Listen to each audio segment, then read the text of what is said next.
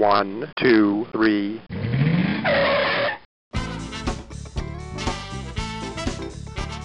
Bem-vindo, bem-vindo ao Paladar Distinto, seu podcast de gastronomia.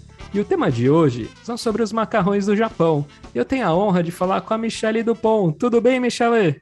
Oi, Gabriel, tudo bem? Muito obrigado pelo convite do Paladar Distinto estar aqui com vocês hoje.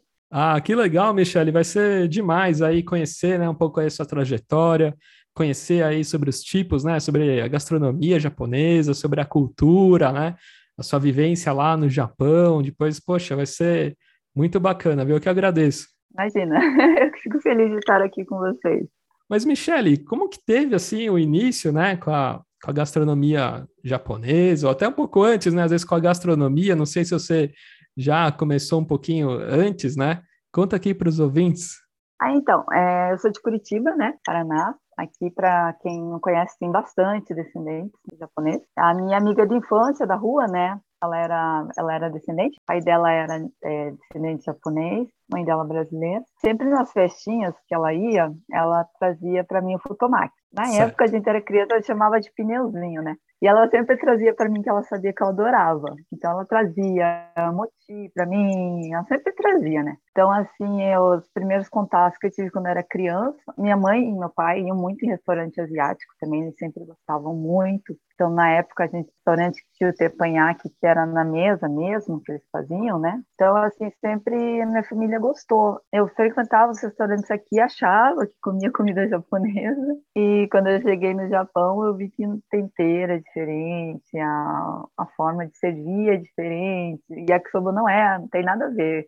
Eu fazia yakisoba para os amigos achando que eu estava arrasando quando era mais nova. Na verdade, eu, eu, bom, enfim, nunca foi yakisoba, mas sim, eu tive sempre esse contato. Acho que todo brasileiro, né, restaurante japonês e coisa, sempre tem tem alguma coisa. Mas eu pessoalmente sempre gostei é, até das comidas mais, as conservas, que o pessoal tem um pouco, o brasileiro não está acostumado, que são mais fortes sabores, eu comia, eu sempre gostei. Então, assim, quando eu cheguei no Japão, me adaptei muito fácil, porque a comida de lá é muito boa, gente. Vocês não têm ideia da, da variedade, o pessoal tem muito medo, né? Quando estava me mudando para lá, o pessoal falou, ah, leva essa comida, você vai sentir falta, leva essa comida, não senti falta de nada, gente, eu vou ser bem honesta. Eu comia muito bem lá. E, mas o Michele, acho que essa era uma, uma das perguntas, né? Assim, como que foi a sua, sua adaptação, né? Se você sentiu muita diferença, né? Às vezes, assim, né? Muitos brasileiros no começo falam, nossa, às vezes a comida é um pouco doce e tal. Foi tranquilo? Foi tranquilo, foi tranquilo, porque eu já comia aqui, né? Meu, no caso, o meu ex-marido, é, ele já comia bastante comida japonesa, a mãe dele, né, fazia, a batia dele, né? E, então, assim, a, a mãe dele aprendeu com a Batian. Então, ela fazia e misturava, fazia um pouco comida brasileira, um pouco comida japonesa, né? Sim. Fazia os dois. Então, na verdade, assim, quando eu cheguei, a adaptação do, de algumas coisas eu achei estranho. Que nem eu comprava o peixe, eu achei meio adocicado no início, os peixes assados, por causa que eles usam um tipo de tare, né, para adoçar. É, não todos, né, claro, mas alguns. Então, tem algumas coisas que a gente come que acaba não gostando. Natô é uma coisa que eu comi, achei pavoroso. até hoje eu não consigo, não adianta. Aquela coisa, você tem que experimentar. É, o que eu sempre falo, às vezes o pessoal vai para o Japão com preocupado, e, mas você acha tudo lá hoje em dia. Tem vários mercados brasileiros, né, espalhados. É, tem o Costco, que é um mercado americano. Sim. Então tem tudo lá também. Porque no mercado japonês você não acha. Tem muita coisa que o mercado japonês não tem. O japonês ele tem dois tipos de comida. Ele tem aquela comida que leva muito tempo e aquela comida que é muito rápida, do dia a dia. Então até o corte das carnes são bem fininhas, é diferente. A carne japonesa é caríssima. E isso aí não tem jeito, né? Então, então eu comprava pela internet, vinha da Austrália. mas como no Japão funciona, vinha resfriado, tudo certinho, não é sem problemas. É uma coisa que eu vejo que o pessoal levar é muito feijão. E, na verdade, no Japão tem vários tipos de feijão, lá se chama mame. Só que geralmente eles servem esses feijões doces. Sim. É um pouquinho diferente do que a gente faz, né? Não é só aquele. E tem uns mamês que são bem grandes, que o pessoal às vezes faz salada, faz coisa e tal. E lá no Japão eles fazem doce, e que é o mamê, que é o feijão, né? Então, assim, mas você acaba encontrando. A a diversidade lá é muito grande. Grãos nem tanto, não é como no Brasil. O Brasil não adianta a gente querer comparar, né? Que a diversidade nossa de farinhas, tudo é muito grande. Lá ela é mais específica, né? Nossa, e falando de, de macarrão, né, Michelle, entrando mais agora um pouco Aham. no tema assim, poderia dar uma explicada, assim, porque a gente está muito acostumado, assim, né, a comer um lamen, ou ramen, né, que às vezes, né, todo mundo às vezes se confunde também com o nome, né, acho que no Brasil, na China é mais lamen, né, mas o certo lá é ramen, né. Ah, então, né, é, quanto, quanto à pronúncia, né, é, para nós brasileiros, ela é difícil, porque quando começa com R no início, para a gente é ra. Então, eu escuto muita gente falar ramen. Então, eu falo, gente, para a gente é difícil falar, é ramen, ramen. Então, assim, é, né, ele é esticado lá, ramen. Então, o men é de macarrão. Ra vem de lá, que é do, do chinês, que na, na verdade, lamen significa macarrão esticado. Né? Então, às vezes a pessoa coloca um monte de coisa. Não, gente, é só é macarrão esticado, é só isso que quer dizer lamen, não tem nada de poético, enfim, budista e coisa que o pessoal coloca aí. Não, não tem nada disso. É, não, pelo kanji, tudo é lamen. O Japão, como ele pegou para eles, eles não têm o L, né, no vocabulário deles, não tem lá, era, então eles colocaram ramen e colocaram no alfabeto de katakana, que é a, a, que eles usam assim muito para palavras estrangeiras. Então você não vai achar o kanji de ramen. Às vezes você vai ver escrito ramen em hiragana, que é o alfabeto mais comum, né? Você vai encontrar casa de ramen escrito ramen em hiragana. Mas em kanji não, você vai encontrar um em katakana ou em hiragana. É, o lamen chinês e o japonês, eles são bem diferentes, isso que as pessoas perguntam muito, né? Qual é a diferença isso. do lamen e ramen? Na verdade, a palavra é a mesma, o significado é praticamente o mesmo. Porém, o ramen é um lamen aprimorado. Por volta de 1600, que começou a surgir o lamen no Japão, que assim, ele, ele realmente ele estourou na Segunda Guerra Mundial mas ele começou a ser consumido em 1600 pelos nobres, né, pelos nobres feudais. Só que na época usava o macarrão soba, porque ainda não tinha o trigo branco no Japão. Então era uma adaptação do cozido chinês com o macarrão que tinha na época, que era o soba. E depois, um tempo, é, começou a vir muitos chineses que ficaram na região de Yokohama. E eles faziam esses cozidos, esses macarrões cozidos. E que era praticamente um sopão, né? Sim. Então, e só que era muito saudável, porque e ainda aproveitava muito a comida. Com lá em torno da quando a, a Edo foi para Era Meiji, teve muita miséria também no Japão, né? Então o pessoal começou a consumir, o arroz ficou muito caro. Então o pessoal começou a consumir mais também coisas cozidas, é, com, né? Então eles tinham esse que eles falavam que era o soba chinês. Ainda não era o lamen. Eles falavam do soba chinês. Lá por volta, na Segunda Guerra Mundial, que daí começou a vir o trigo, que começou a surgir o ramen que a gente conhece hoje, que é feito com trigo branco, né? Entendi. Então, é assim, os primeiros lamens eram no Japão, os primeiros ramen que surgiram, né? Eram com, com frango, porque o frango era muito barato, carcaça de frango. Só que daí a carcaça de peixe, é do que era a carcaça dentro. Então, era um caldo bem forte, bem saudável e que realmente ajudou muito o Japão. E logo depois disso veio os instantâneos, porque era uma coisa muito barata, rápida, o pessoal estava trabalhando muito, e foi aquele boom tecnológico que o Japão mudou totalmente, né? E é o que você falou, o ramen, assim, ele, poxa, ele é muito completo, assim, tema de proteína, né? É uma comida, né, que vem quente, então, nossa, às vezes muito, né, pessoas que trabalham, assim, até às vezes à noite, né? Chega de manhã, assim, cedinho, às vezes quando tá saindo da fábrica, né? Então, e o caldo, né, até, Michel, se puder explicar, né, o caldo também tem um preparo super especial, assim, um caldo que demora para se fazer, né? É, o caldo do ramen, ele, os mais famosos, assim, tem, tem uma variedade enorme, muito grande mesmo. Então, só vou falar dos que a gente conhece mais, né? Sim. No caso, o caldo tonkotsu, que é um caldo feito com ossos de porco. Tem, uma, tem várias histórias, assim, bem bacanas né, do caldo. O caldo de frango, que ele se divide em duas categorias. O tori paita, que ele é uma categoria que lembra o tonkotsu, por causa da consistência, porque ele tem bastante cartilagem, bastante gordura, ele é um caldo forte. E o, o tori tintan, o tintan, é, ele lembra muito o caldo chinês, ele é transparente e translúcido, só que com bastante profundidade. Então, assim, o tonkotsu feito com porcos, com, com ossos de porcos, ossos, cartilagens, também pode se misturar os dois. Nada impede que você coloque. E no Japão tem caldo que também vai peixe também, vai carcaça de peixe. Eles assam primeiro o peixe inteiro e colocam junto nesse caldo. É um dos mais fortes que eu tomei, é o estilo Hakata. Esse Hakata ele é, vai muita cartilagem, ele vai mais cartilagem que osso, na verdade.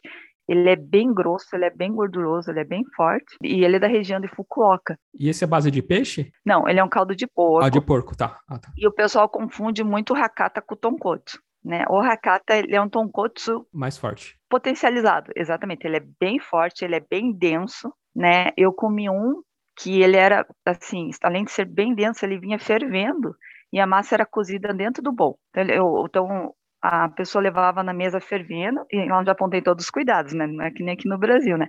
Vinha fechadinho tudo, aí a, a atendente colocava o macarrão na hora, fechava, falava para esperar três minutos, o macarrão estava cozido, porque vinha fervendo mesmo. Sim. Era extremamente denso. A primeira vez que eu comi lamen, eh, eu comi o lamen chinês lá no Japão. Foi o primeiro lamen que eu provei lá. E eu não gostei.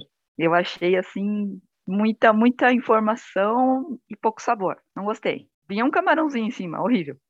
E aí, aí é de uma rede famosa lá, acho que é da Bamiyan, que é uma rede famosa que tem um pêssego enorme lá. Nem sei se existe mais essa rede. E depois eu fui comer o cara, no Caracu, que é uma rede também, e eles fazem esse hakataramen também, que é bem forte. E um dos meus preferidos é o arashi, que até o kanji dele na frente significa tempestade, né? Mas ele, ele tem outro nome também. E, ele, ele é muito. O que é legal do Arashi é que ele, ele varia muito. Ele lembra o Ikoshi um pouco, para a gente poder ter um pouquinho de parâmetro. A diferença é que ele é muito sazonal. Então, a cada quatro meses, eles mudam o cardápio. Eles têm os carros-chefes que eles mantêm e eles mudam o cardápio. E eles têm, durante o inverno, que eles chamam a categoria Monster, Monster, que seria no caso, que eles enchem de alho, enchem de pimenta, enchem de tudo. É um lamen, assim, para você comer e ficar dois dias sem fome. Caramba, Forte, turbinado. E sem falar com ninguém, né?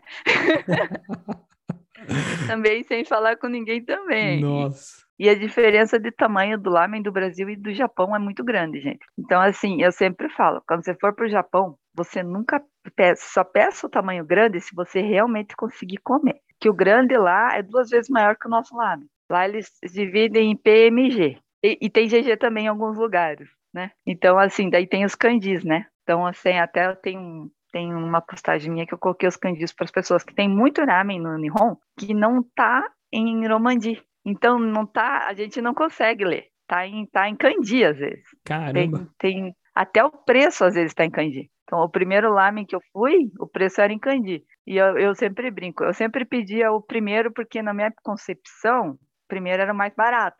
E eu sempre pedi o primeiro. Eu ia lá porque estava tudo em kanji. E daí eu só apontava com o dedo, não sabia nem falar core ainda, né? Só com o dedo. Aí quando eu aprendi o Nihongo, e daí eles colocaram em Nomandi, eu vi que eu tava pagando mais caro, porque era o top da casa. Colocaram o top já logo no início, né? Não, isso aí é rolando de lá. E é bem isso que você falou, é uma comida que ela é restauradora. Então ela é muito completa, né? Ela tem muita proteína, né? E a gente sabe que a proteína, o nosso corpo ele precisa, então a gente fica mesmo os veganos, eles procuram tirar proteína de outros né, alimentos, né? Porque a gente precisa de proteína. Então, são comidas extremamente fortes. É bem o que você falou, o pessoal da fábrica, às vezes, antes de trabalhar, quando sai do turno, é, vai comer ramen. Então, o pessoal come ramen de manhã, de tarde, de noite, não tem um horário específico para comer ramen. É, e, às vezes, é a, a, principal refeição do dia. Geralmente no Japão, o ramen acompanha um, um charra, que é aquele é, gohan, aquele arroz temperadinho, e uma saladinha. E daí vem com água. Geralmente eles servem água gelada junto. E, e o tsukemono também. Às vezes tem na mesa tsukemono com bastante pimenta, assim, é, é, bem diferente do que a gente está acostumado no Brasil, que nem lá o, o chá, no caso, né, é tanto o banchá quanto o matcha, enfim, é tanto em sushiá quanto em lamenhá, é gratuito, é cortesia, geralmente. É, aquelas esteiras que são comuns, né, o chá sempre é gratuito. Ele já vem o pozinho ali, você só coloca. Eu demorei para aprender a fazer, porque eu sempre colava, colocava muito, mas eu aprendi. E, e mugicha também, se serve muito mugicha, que é o chá de cevada, né? Então é, é gelado. Geralmente em ramen eles servem esse mugicha e a água gelada. E a cortesia. Então assim, já fica a dica pra galera, quando oferecerem, sempre aceite que é de graça. Não precisa pagar não. e falando da massa, Michelle, a massa também tem alguns segredos, assim, de. Porque são vários tipos, né? Às vezes as pessoas até aqui Brasil, né? Às vezes usa algum trigo, assim, às vezes algum trigo até italiano, assim, dá, dá erro, né? Não, não, é muito, não é muito certo, né? Na verdade, assim, é, eu fiz vários testes. Eu cheguei à minha massa, de, eu fiz 17 testes para chegar na massa que eu acertei, que é que eu ensino e que não dá erro em nenhum lugar que eu vou. É, a princípio eu usava o bicarbonato de sódio, porque era muito difícil encontrar cansui aqui. Tá. Então, e quando encontrava era um preço absurdo. Então eu acabei becando bicarbonato, transformando em carbonato de sódio, né? Que até no meu livro eu ensino a fazer isso, mas eu não indico fazer, pessoal. Compra o Kansui, não vai dar erro, tem, é fácil, tá barato. Então, o Kansui nada mais é que uma mistura, né, desses de carbonato com bicarbonato e que ele deixa muito alcalina, para deixar alcalina para dar elasticidade à massa, além da cor dourada. Uma das coisas que predomina no macarrão de ramen é a cor dourada. E é uma coisa que eu às vezes acabo não vendo no ramen. Então, parece que ele está pálido, doente. O ramen tem que ter cor, a massa tem que ter cor ou você consegue a partir da, do, da gema do ovo e com o kansui. Então, você, assim, no caso, a minha massa eu já não uso mais os ovos, né? Eu uso só ah, o kansui para dar essa cor desse dourado. Além dele dar o tom dourado, da elasticidade, ele precisa um tempinho de descanso, né? O kansui para ele poder soltar glúten para você trabalhar bem a massa. É uma massa extremamente dura. Ela tem só 20 por, 23% mais ou menos de, de hidratação. Então, ela é dura. Então, a, essas, essas máquinas nossas de macarrão brasileiro, italiano, não dá. Essas maquininhas, assim, eu falo, todo curso eu perco uma máquina. Não tem jeito. Ela não aguenta. Então, é, tem, é que nem eu tive a oportunidade de conhecer o Jojo Lab, eu vi as máquinas lá, o Tamashi Ramen também, tem máquina japonesa. Então, aqui em Curitiba tem o Takeuchi Ramen, que ele faz uma vez por semana, e ele trouxe também a máquina, porque realmente na mão é muito difícil trabalhar a massa de ramen. É por isso que muito ramen ah, compra massa pronta e eu não julgo, porque Sim. realmente é difícil, é, é, é, é, bem trabalhoso, é cansativo, é, tem que ter a máquina japonesa. Quanto à circunferência, o pessoal pergunta: ah, tem que no caldo grosso tem que ser mais fino? Gente, não existe isso. Isso aí é uma coisa que é, algumas escolas né, é, ensinam, faz sentido? Na verdade, não, porque assim, cada ramen é criado pelo seu, pelo chefe ramen, pela pessoa que criou, pelo shokunin. Então, se você quer colocar na tua massa, uma massa grossa no teu caldo grosso, nada te impede. Eu acho assim, é uma criação tua. Ficou gostoso? A pessoa gosta? É o nome certo. Então, assim, eu vejo muita o pessoal se dividindo entre coisas assim simples que não precisaria ter discussões, que nem ah, porque tem que ter massa fina nisso, não. Eu, por exemplo, assim, se fosse no caso do, do caldo tinta, que é um caldo bem leve, bem translúcido, bem suave, ele teria que ser uma massa grossa. Não faz sentido. Não. Eu comi com massa fina e eu achei uma delícia, sabe? Isso não tem um, não tem que ter um, seguir uma regra. Você tem que fazer um lamen gostoso. Até no Japão também, acho que em diversas regiões devem mudar bastante, né? Às vezes o tipo de, né? Cada região tem o seu estilo também, né? Também, e tem uma outra coisa. Quando você faz o lamen, é, você não pode fazer ele só por fazer. Você tem que pensar na filosofia japonesa. Uma delas é o kokoro, que é o coração. Então você tem que fazer as coisas com o coração. E então é, você tem que fazer também é, o, esse alimento ele não pode ser desperdiçado. Esse alimento ele tá, tá te recuperando, ele tá te dando vida. Então tudo que te dá vida, você tem que honrar aquilo, né?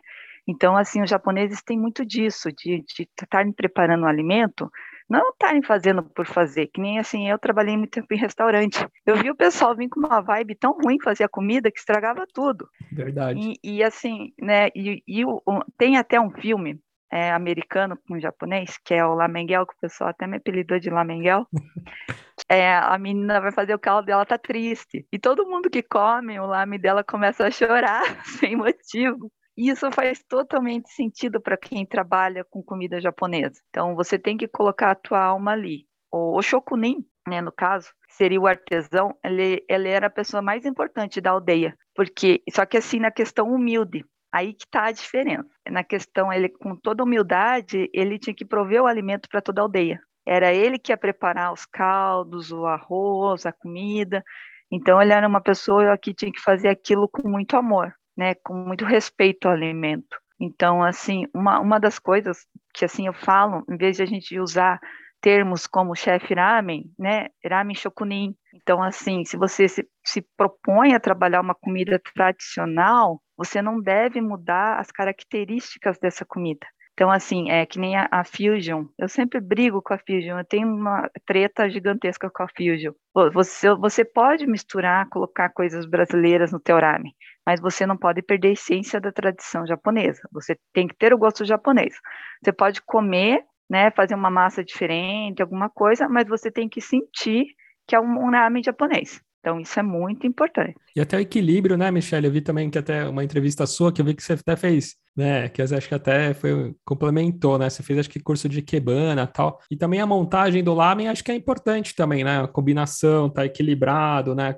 Parte da, da proteína, dos ovos ali, como você vai montar, né? É, na verdade, é, isso já é uma cultura geral asiática. Toda comida asiática, ela tem harmonia. Então, isso vem de conceitos budistas ah, dentro dessa harmonia, a gente tem que ver todos os elementos dentro do prato que você está comendo. Então, assim, o topping, às vezes eu vejo ramen que é cheio de topping. Tipo, daí tem uma cenoura gigantesca em cima e destoa tudo. Você acaba ficando olhando para aquela cenoura e não vê o, o, quadro completo da coisa. Você tem que ter muito equilíbrio das cores. Eu sempre falo, o melhor ramen é aquele que aparece a massa e o caldo. Porque o ramen é a massa e o caldo. Então eu falo, para mim, se você me servir um, um ramen estilo nude, digamos assim, que é só o caldo e a massa, é maravilhoso. As coisas podem vir separadinha. Quando você coloca tudo dentro de um bol, você tem que ter equilíbrio. Você tem que saber cada coisa no seu lugar. Então, assim, para você poder visualizar, para o teu corpo absorver aquilo e saber o que você está comendo. Isso torna tudo muito mais gostoso. Torna uma experiência, né? Não é, não é só comer. É você ter uma experiência de equilíbrio, de harmonia, de saber o que você está se alimentando. Então, isso é uma coisa muito importante. E falando um pouco das outras massas, Michele, conta um pouquinho os outros tipos, assim, de macarrões. Nós agora no Brasil estamos no verão. Então, né, se nós estivéssemos no Japão no verão, nós estaríamos comendo somen. O somen ele é uma massa mais assim, ele é um macarrão mais novo, eu diria assim, dentro do Japão, porque ele é do trigo branco, né? Tanto o udon quanto o somen, eles, eles são macarrões mais novos, não é como o soba, que é bem antigo, né?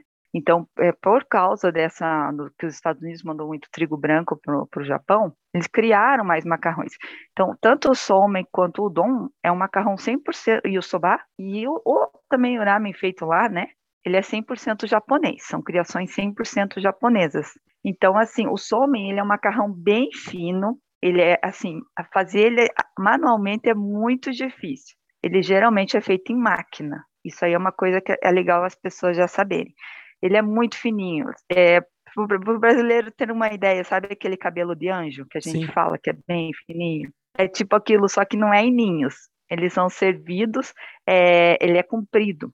E ele é, ele é um macarrão dito de luxo, porque ele é, ele é bem mais caro que os outros macarrões, e ele, ele é servido no verão. Esse é um macarrão bem sazonal e as pessoas costumam presentear com esse macarrão. Então ele é bem fácil, você cozinha ele rapidamente e serve com um molhinho ponzo, um, um molhinho mais cítrico, é, né, um limão, shoyu, se tivesse, conseguir yuzu. O caldo é frio, né? Gelado. Gelado. É, é, isso é uma diferença. No macarrão, ele tá fervendo, ele tá gelado. Ele não tem o frio ou morno. Se tiver morno, não come. Se tiver frio, não é legal ele tem que estar gelado.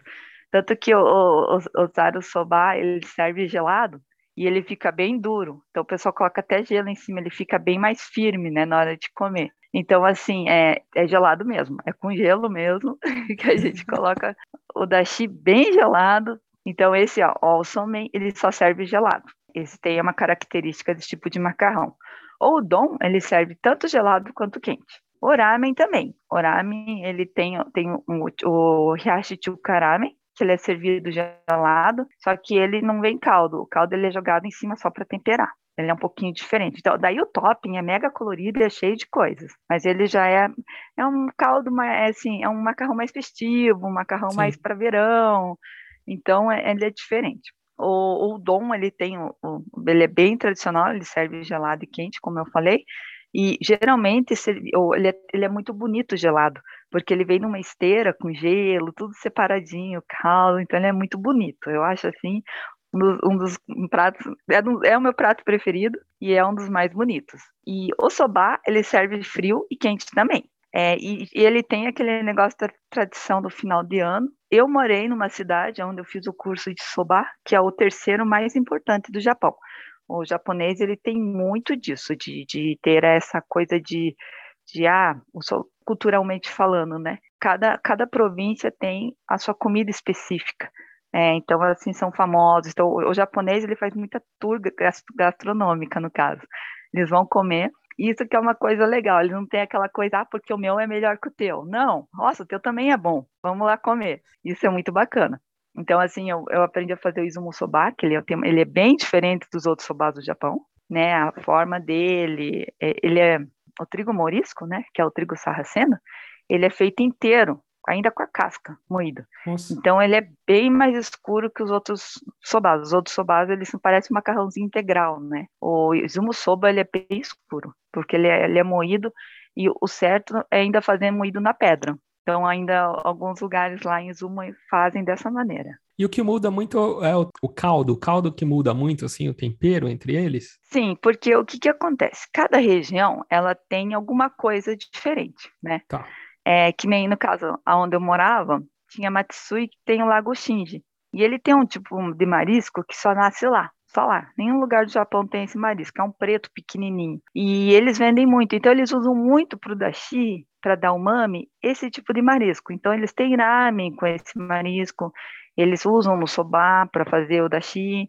Então, assim, é, é muito característica do local, que nem, por exemplo, Hokkaido. Hokkaido, eles têm muita carne lá, eles têm muito leite. Então, até o, o caldo do ramen de Hokkaido, eles têm um caldo lá que ele é com creme de leite. Então, assim, né, além do tonkotsu pesado, eles colocam creme de leite, e é gostoso. E eles usam muito milho, porque o milho, eles têm plantação de milho doce lá. Então, eles usam milho e manteiga. Então, o estilo rocado geralmente vai milho e manteiga e alguns vai um pouco de creme de leite no caldo. Então, assim, cada, cada lugar usa o que tem no caso, né? Mas a diferença, assim, do, por exemplo, do udon e do soba, assim, o, o caldo geralmente é do que, assim? Assim, o caso do udon, ele, ele não tem tanto diferencial do, do caldo entre as províncias.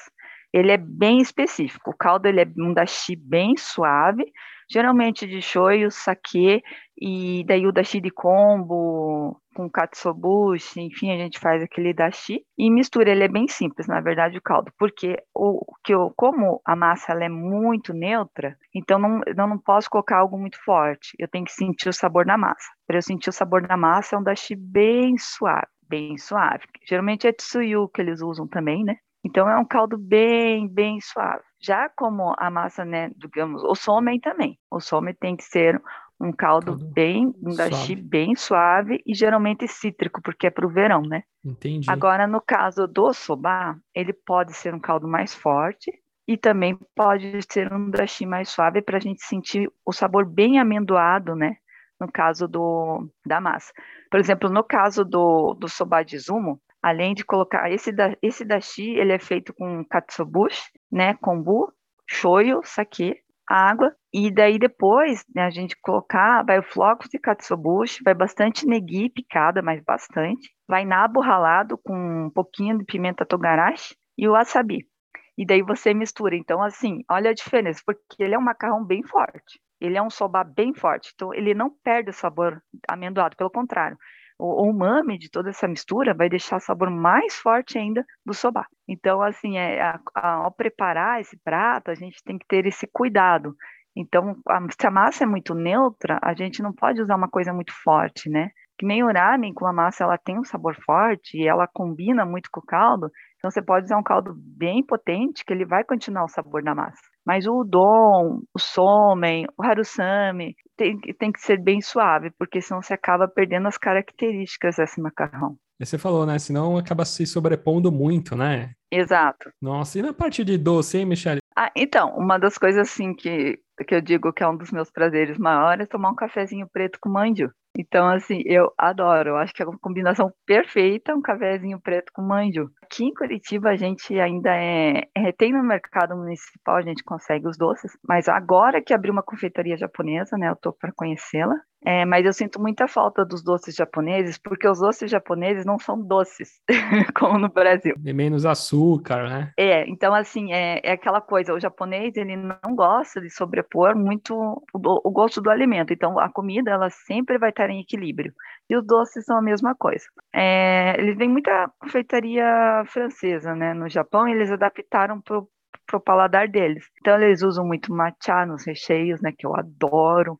Então, a chux e matcha para mim é uma coisa maravilhosa, eu adoro, adoro. Os doces tradicionais japoneses eu gosto bastante, do, do mochi, do manju, ame, que são aquelas balinhas japonesas também eu gosto bastante, porque elas não são tão doces, né? E até hoje tem uma, assim, tem algumas cidades que você consegue ver eles fazer a balinha. Ele vai montando assim, ele puxa. Como se fosse aquela bala de geleia? Não, não, é uma bala dura de ah, caramelo. Dura. Ah, de caramelo. De açúcar. Só que o açúcar japonês geralmente vem de beterraba, né? Então ele é um pouquinho diferente.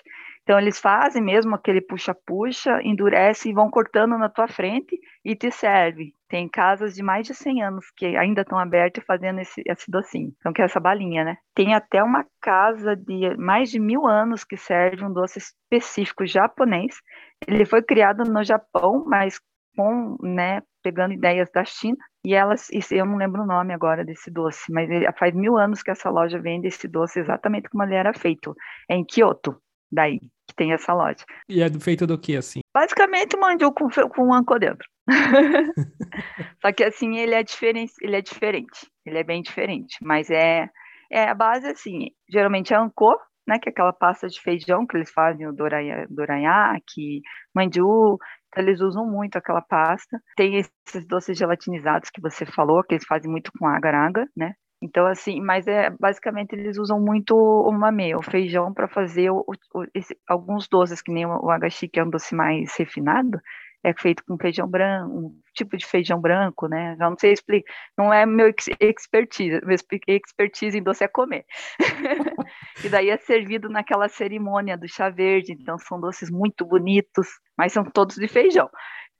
Que legal. Ô, Michele, você dá muito cursos também, né? Você está em Curitiba, comenta um pouco, consultorias também, né? Eu sou formada em gastronomia, e desde o início da faculdade, eu sempre falava para meus professores que meu sonho era dar aula. Na verdade, eu nunca pensei em dar aula de comida japonesa, porque eu não me achava suficiente em conhecimento. Apesar de cozinhar no Japão, de cozinhar para japoneses, aprender com japoneses, eu achava que não, sabe, eu, eu tinha recém-chegado do Japão quando eu comecei a faculdade. Eu nem tive muito tempo. Eu cheguei do Japão já fui fazer faculdade. E aí comecei a sentir a necessidade de mostrar para as pessoas que aquilo que eles estavam comendo não era comida japonesa. Começou aí. Eu fiquei muito decepcionada de ir nos restaurantes comer e eu saía muito triste. Eu falava, gente, isso aqui não é comida japonesa, as pessoas precisam conhecer, porque a comida japonesa é muito rica tem muito sabor. Então, assim, eu, eu escuto muita, muito, muita gente falar, né, que o brasileiro não conhece o tal do adi. O adi é, assim, de sabor em Nihongo, né, em japonês. E realmente, o sabor japonês, ele é muito diferente. Falta muito umami nos restaurantes. Eu vejo que falta o gosto japonês. Então, assim, eles têm todo o salão lindo, apresentação linda, atendimento excelente, e quando você come a comida não tem alma. Uma comida totalmente sem alma. Então, o, o que, que é alma? É o umami, é o sabor. Então, eu comecei a sentir a necessidade de ensinar para as pessoas que a comida japonesa não é só sushi e sashimi, que a comida japonesa não é só teppanyaki. A comida japonesa vai muito além disso. E, né, os ibifurai da vida, enfim, a gemono, o pessoal conhece, que são as frituras. Então, tem muito mais além disso. E uma delas é o men, né, que é o macarrão. Então, os macarrões são muito ricos no Japão né? Os tempurás também, que nem o tempurá no Brasil, até agora eu não comi um tempurá que eu diga, nossa, esse tempurá, porque as casas de tempurá no Japão só vendem tempurá. Casa de udon vende tempurá também. E é delicioso, mas assim, é, é muito específico. E no Brasil, a gente, o que, que a gente faz? A gente coloca o sushi com o udon, com isso, com aquilo, e mistura tudo. São Paulo eu ainda vi que tem casas, né, especializada só em udon, só em ramen, é, izakayas que são especializados em sushi sashimi, que eu amei, inclusive, foi o melhor sashimi que eu comi na vida aqui no Brasil. Então foi num izakaya, o pessoal perguntar qual que é o melhor sushi sashimi que você comeu no, né, lá em São Paulo. Eu falei, gente, foi num izakaya. E daí já, já tira aquele negócio do izakaya, que izakaya só serve espetinho e fritura. O izakaya, na verdade, é um gastrobar, ele serve o que ele quiser, serve até ramen. Então, assim, mabutofo, enfim. No Japão, os izakayas que eu ia tinha uma variedade gigantesca. Então, se eu fosse falar de izakaya, a gente ia precisar de uns oito programas aqui, porque o cardápio é gigantesco. É muita coisa. Então, assim, então izakaya, na verdade, é assim, o chefe fala, ah, eu quero colocar azinha, vai ter azinha. Ah, eu quero colocar mabutofo, vai ter mabutofo. Quero colocar ramen, vai ter ramen. Não tem isso, né? Então, o legal de montar um izakaya é que você tem essa capacidade de colocar um sashimi de entrada, servir um ramen, em servir uma asinha tebashio.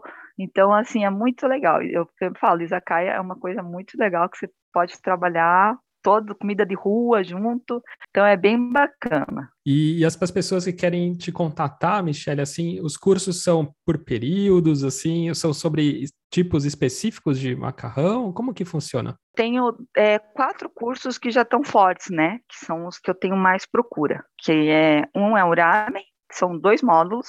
No primeiro eu ensino o básico, mas com o básico você já consegue começar a trabalhar com ramen. E um que é mais específico, que é um lab, é um laboratório. Nesse laboratório, eu ensino a fazer o tukaramen, o tsukemen, eu ensino a fazer vários tipos de ramen diferentes, né? O tantamen. Então, assim, e deixo a pessoa poder criar também, mas ela aprende a massa também e o caldo de novo também. Então, mesmo que você não faça um, só queira fazer o dois, não tem problema nenhum que você vai aprender. E o de. O izakaya eu tive que dividir em dois módulos, como eu falei, tem um monte de comida. Então, um é bem clássico, que eu ensino desde o tonkatsu até as asinhas, é, as asinhas teriyaki. E no segundo eles têm, têm bastante a, a, a robata, tem bastante yakitori, daí é mais como se fosse um bem tradicional mesmo, né? Então eu dividi nesses daí. E eu estou montando agora um curso de massas japonesas que vai ser o udon, o soba e a massa de ramen que serve para yakisoba também. Então, são quatro massas que eu vou ensinar. Só o somen que eu não, não vou ensinar, porque eu não sei fazer. Eu preciso da máquina também, então não vou me atrever a, a fazer é, para mim, e eu faço também aulas particulares. Tem muita gente que acaba me procurando para fazer aula particular, consultoria. Então, é, e daí é só procurar no meu Instagram, né, que é, é chefe underline do Pom. Apesar do nome, só tem coisa japonesa, tá, gente? E daí, daí ficou. Então, acabou ficando, né? E o Guria do Ramen, que é a minha, minha empresa de produção de ramen, só que tá meio em stand-by agora, causa da pandemia, tudo que eu fazia. Então eu estou mais voltada realmente aos cursos e consultorias, né? E eu dou em todo o Brasil. E tem meu livro, né? Que eu fiz sobre ramen, que já é uma introdução ao ramen. Então, e ele é bem completinho, ele explica. E todo mundo que compra o livro, eu falo que pode me mandar DM no Instagram que eu explico. Então, e realmente, muita gente me pede, ô Michelle, eu não entendi aquela parte do livro. Eles me mostram, falou, opa, peraí que eu vou te explicar, e realmente eu explico. Tá, então eu tenho bastante referência disso aí, que a cultura alimentar japonesa é riquíssima, é muito prato, gente, é muita coisa. E quem quiser também, é, me acompanhar no Instagram, tem bastante curiosidade sobre lendas, sobre parte histórica, né? Toda essa parte da antropóloga, da, da, comida, da culinária, da gastronomia também eu estou trabalhando. Kelly, mas obrigado, viu? Queria te agradecer aí, muito bacana. Eu que agradeço. Desculpa se eu falei alguma coisa errada, gente. Eu, tô, eu sou uma eterna estudante, como eu falo, né? Então, isso tudo que eu falo para vocês são coisas que eu vivi. Então, é, são experiências, né? Não é uma coisa que eu adquiri lendo um livro ou fazendo um curso ou coisas assim, é que coisa de vida mesmo. Então, essa foi a forma que eu vi. Eu, como ocidental, sem, sem descendência nenhuma, enxerguei o Japão. É isso aí. Obrigado, Michele. Valeu. Obrigado, Gabriel. Um beijão. Um beijão para todo mundo. Tchau, tchau. Tchau, tchau.